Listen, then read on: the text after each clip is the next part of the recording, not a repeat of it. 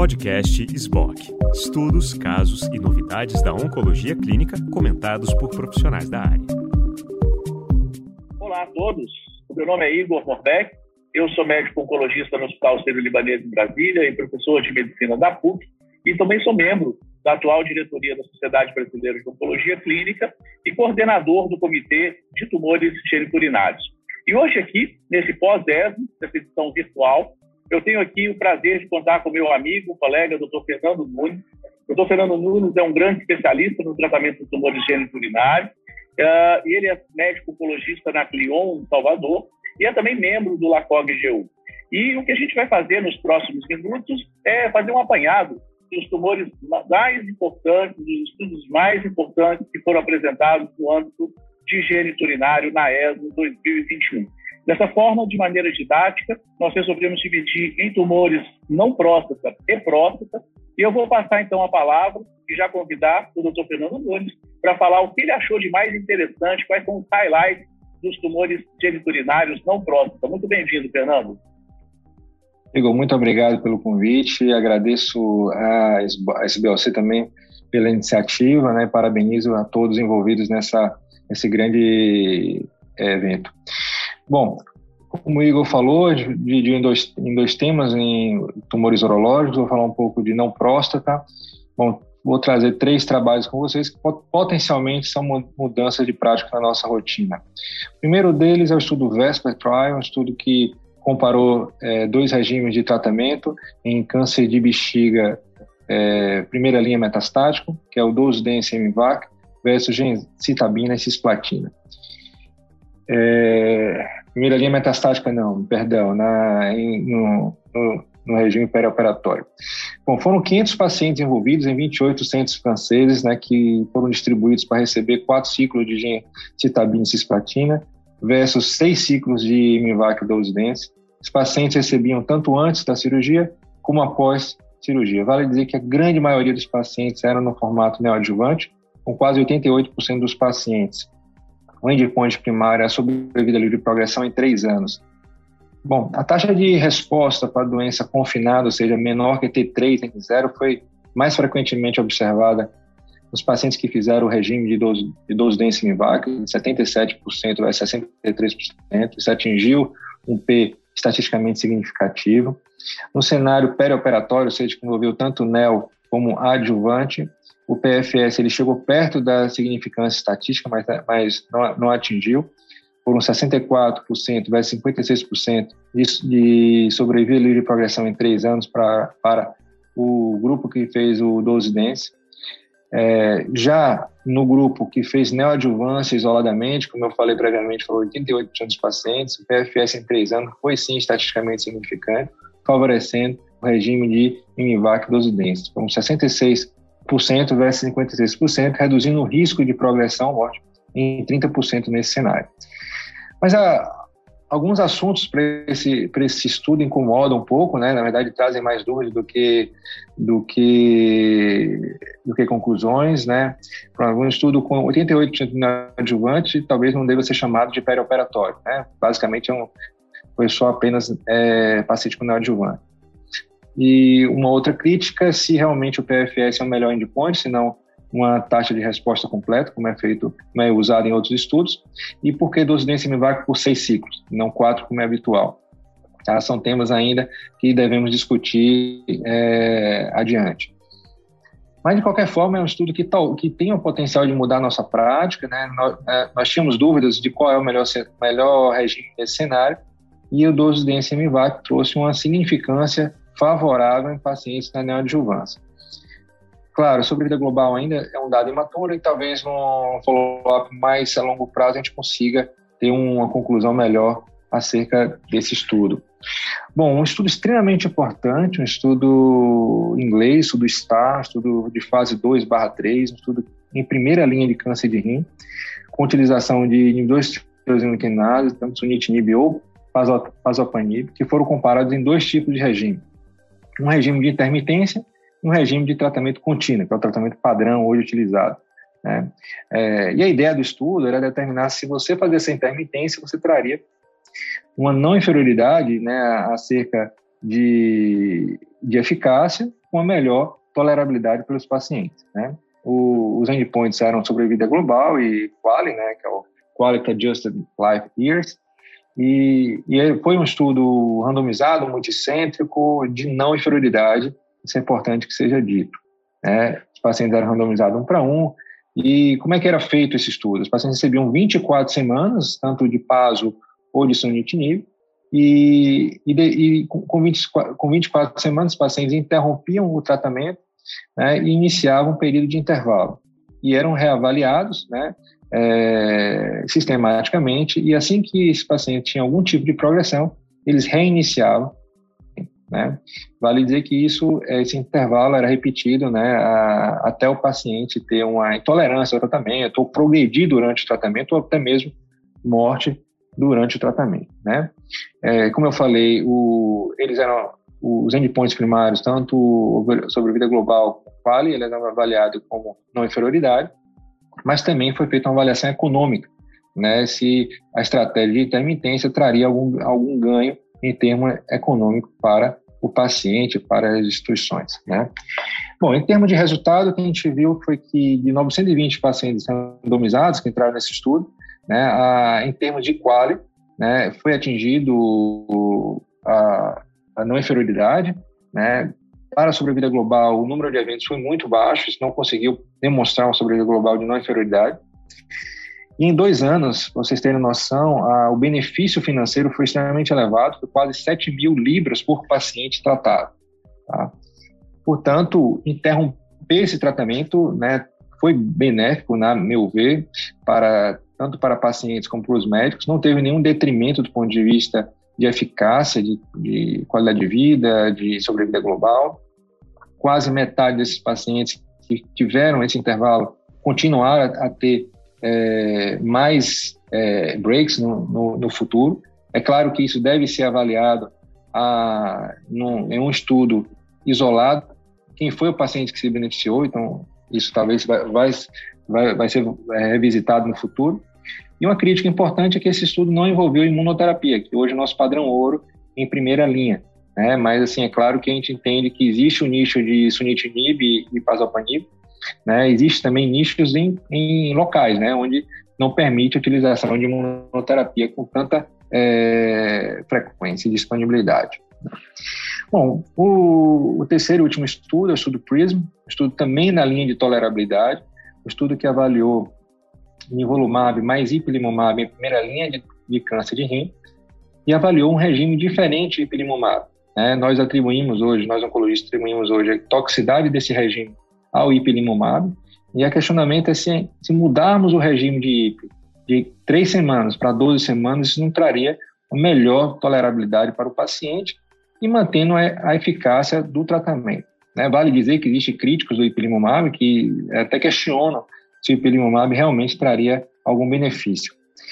Bom, é, esse estudo randomizou um para dois, né, para aqueles pacientes que recebiam quatro doses de IP a cada três semanas, versus aqueles pacientes que recebiam a mesma quantidade de doses a cada 12 semanas, combinado com NIB na dose de 3 mg por quilo. Né, esses pacientes eram seguidos até é, progressão de doença ou toxicidade inaceitável. Né? Agora, o endpoint desse estudo é, foi toxicidade né, os pacientes apresentar grau 3 de toxicidade dentro de 12 meses do início do tratamento. Tá? Ou seja, dentro de 3 meses do tratamento, os pacientes eram avaliados acerca da toxicidade. É, os endpoints secundários eram endpoints de eficácia, como sobrevida global, é, dentro de 12 meses, e taxa de resposta objetiva. Bom, em relação ao resultado, o que a gente viu foi que os pacientes que faziam o IP modificado, eles tinham quase 20% de menos toxicidade. É, isso foi é, extremamente interessante, né? um regime que a gente não faz normalmente, né? atingindo um P de 0,0075. Né? Os endpoints de eficácia, como sobrevida de progressão, taxa de resposta, não teve nenhuma diferença nos dois braços, né? independente isso do, dos subgrupos de MDC. Né? Bom, é bom que fique claro isso. Tá? Bom, em relação à sobrevida global, é importante dizer que mesmo tendo até uma, um, uma taxa maior para o grupo que utilizou o IP, o estudo não foi desenhado para comparar os dois braços, tanto o IP modificado como, como, como o IP standard. Né? Ele, é, esse estudo comparava o controle histórico, e mesmo comparando com, com, com o controle histórico, o IP modificado foi superior. É, sobre a vida global, né, os dados ainda são bem imaturos, não dá para tirar nenhuma conclusão, mas se a gente pegar, por exemplo, taxa por taxa, em 12 meses, é, 88,3% dos pacientes estavam vivos no grupo que recebeu o IP modificado, essa 83,7% no grupo que fez o IP padrão. Tá? Então, acredito que isso não teve nenhum impacto detrimental do ponto de vista de eficácia de sobrevida. Tá? Bom, como conclusão, esse foi um estudo bem interessante, que, que trouxe um regime é, inovador de 12 semanas versus 3 semanas e trouxe uma redução de 20% na toxicidade, manteve é, os endpoints de eficácia né, comparáveis entre os dois braços, PFS, taxa de resposta, duração de resposta em 12 meses e a sobrevida global.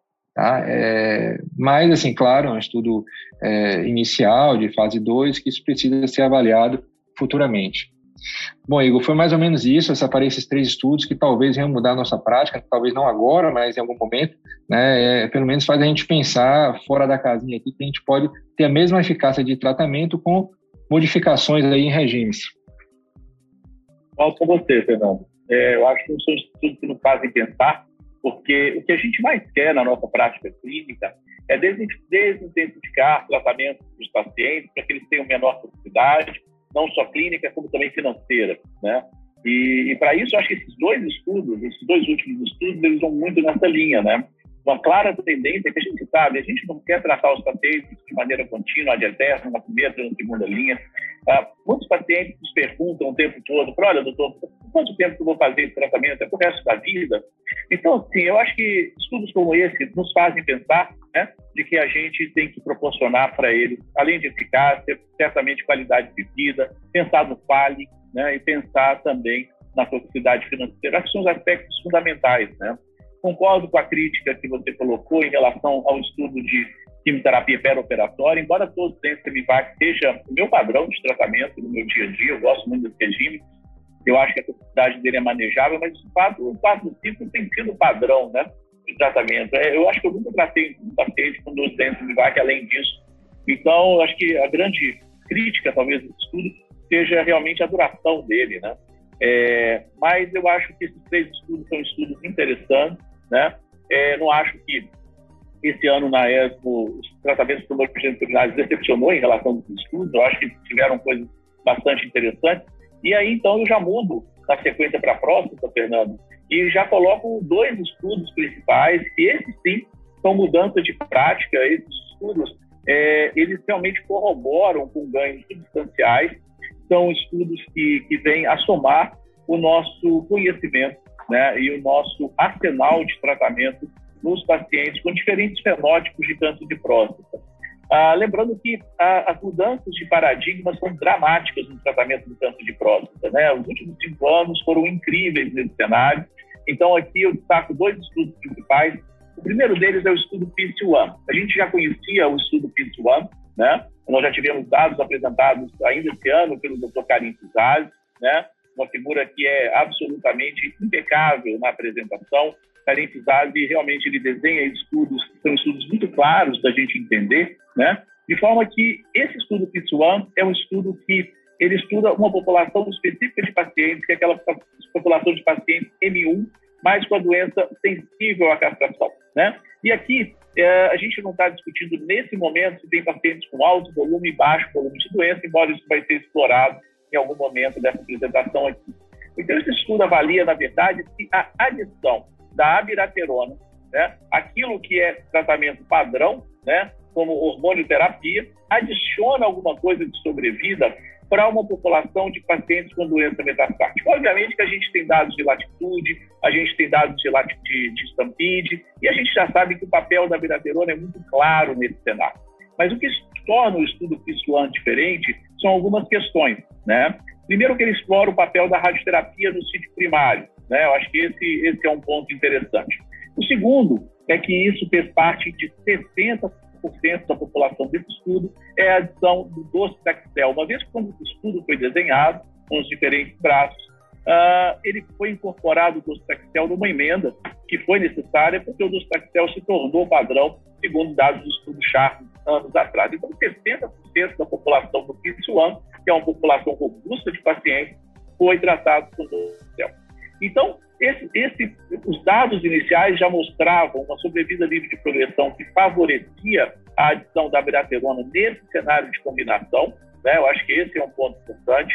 Esse foi o objetivo primário desse estudo. E a sobrevida livre de progressão ela foi de 4,5 anos, com a adição da abiraterona versus dois anos sem adição de, de abiraterona. Acho que esse dado por si só já fala dos benefícios robustos, mas o, o, mais importante é que os dados de sobrevida global foram apresentados agora na ASO, né?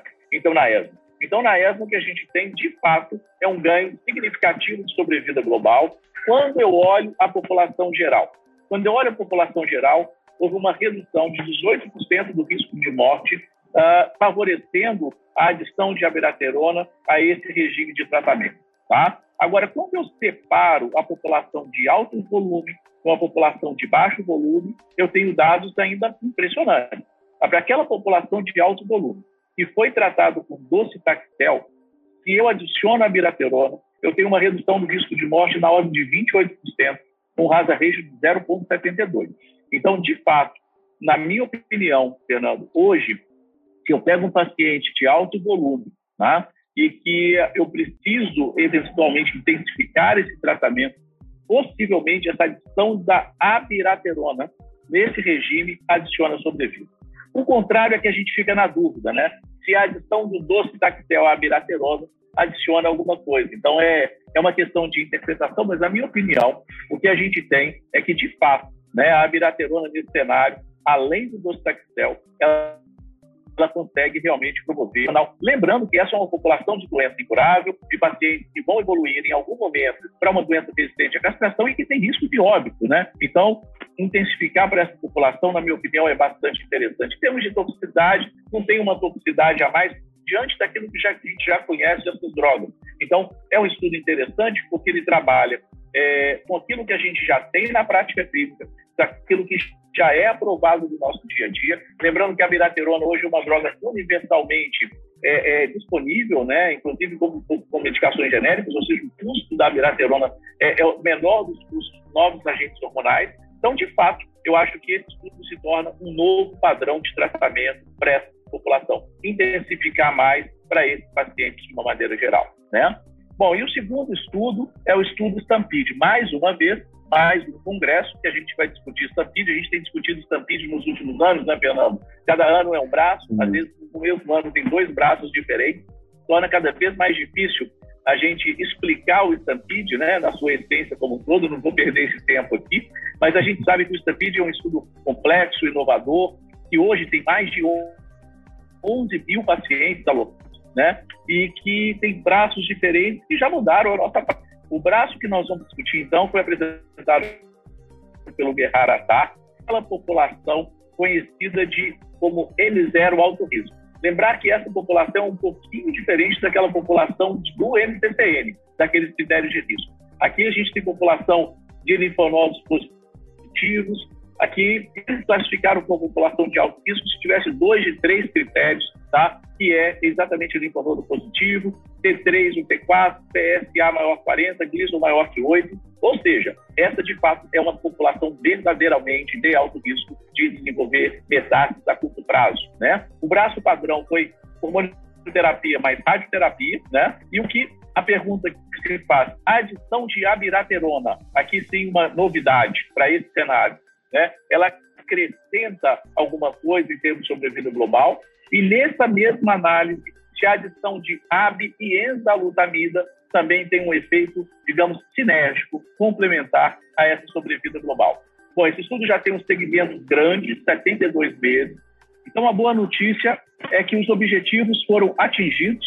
O primeiro deles, o sobrevida livre de metástase, houve uma redução de 47% no risco de desenvolvimento de metástase no braço uh, uh, da abiraterona, né? E a sobrevida global também foi superior, com uma redução de 40% no risco de morte. Então, dois endpoints robustos, sobrevida livre de metástase e sobrevida global, todos eles amplamente positivos.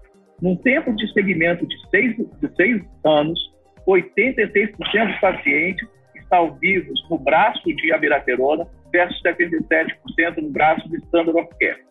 Mais um estudo que mostra que a adição de ave com enza não faz sentido. A gente já tinha esses dados de doença metastática e agora a gente tem dado também dessa população de alto risco. Então, definitivamente, na minha opinião, não vale a pena combinar esses dois novos agentes hormonais. Você aumenta a toxicidade e você não acrescenta uh, em termos de benefício clínico de uma maneira geral. Agora, resta uma dúvida, Fernando, na minha opinião, para aqueles pacientes que são tratados com cirurgia. A gente sabe que uh, nos dias de hoje, principalmente com o advento da cirurgia robótica, muitos pacientes com doença de alto risco estão sendo operados, né? É, acho até que mais que no passado. Acho que talvez uh, até alguns anos atrás, para essa população de alto risco, a gente fazia mais rádio hormonoterapia. Né?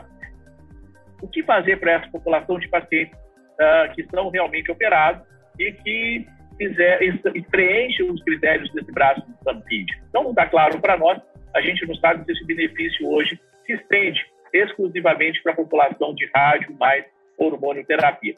Resta, então, uh, situações ainda em aberto para serem discutidas, né, para serem analisadas nos futuros, mas eu acho que, compilando agora esses cinco estudos, eu colocaria esses cinco estudos como os cinco estudos mais importantes apresentados na ESO 2021 e que os oncologistas do Brasil precisam estar antenados em relação a esses dados. Perfeito, eu concordo com você em gênero, número grau. É, os dois estudos foram muito bem selecionados por você para o câncer de próstata. São estudos que a nossa vontade é de começar a prescrever já na segunda-feira, como a gente fala, né? É, o, claro que o estudo, é, o PIS-1, algumas dúvidas é, ainda existem, né? A dose da biraterona, se vai ser a dose mesmo, se a gente pode é, extrapolar aquela dose de 250, né? Se, se, se, se a toxicidade diminuiria até com isso, né? pensando no nosso SUS, né, se a gente poderia trazer o docetaxel junto com a beraterona nose menor. Mas sim, tá. são mudanças de práticas, né? Eu, é, na verdade, é, eu acho que você deve ter a mesma impressão é, minha. Isso, nós já, já achávamos que isso em algum momento iria, iria vir, né? E o, e o PIS-1 e o Stampede, ele trouxe esses dados, né? Em relação à, à cirurgia, Cara, todo tumor de próstata é a mesma discussão, né? Os cirurgiões querendo operar cada, cada vez doenças maiores, os radio-oncologistas com a mão na cabeça, né? Estou perdendo paciente para eles. E realmente a gente fica vendo uma imensidão de pacientes recidivando precoce, a gente pedindo PET-PSMA, aí faz a, esse BRT dos linfonodos do, ou da área, né? Mas você, você, trouxe um ponto super importante, né? Como a gente vai colocar esses dados na perspectiva atual, né? É. Discussão, discussão seria se na recidiva, né, bioquímica, se a gente poderia em algum momento incluir né, a biratorona, por exemplo, junto com, com o tratamento hormonal. Mas a gente tem dúvida até mesmo no tratamento hormonal na recidiva, né? É, os Exato. seis meses, qual é o PSA Exato. que a gente usa, né? Então, eu acho que é outro é um, contexto, né? É, então, assim, acho que dificilmente vai ter essa resposta. O grande problema do, da próstata, eu acho que nossa prática ela vai mais rápido do que, nossos, do que os estudos, né? É como o PET uhum. PSMA. Às vezes não consegue agora encaixar o PSMA no, nos estudos antigos, né? Então, a gente cria essa... A gente está criando um monstro, na verdade. É, e aí só, e só o tumor mesmo para a gente chegar na melhor conclusão. Com certeza, individualizando cada caso com uma equipe especialista. Muito bom, Fernando. Eu te agradeço a sua participação, tá? os seus pontos de vista aí sobre análise desses estudos. E é isso aí. Espero que as pessoas aproveitem bem esses dados. Maravilha. Um abraço. Até logo, pessoal.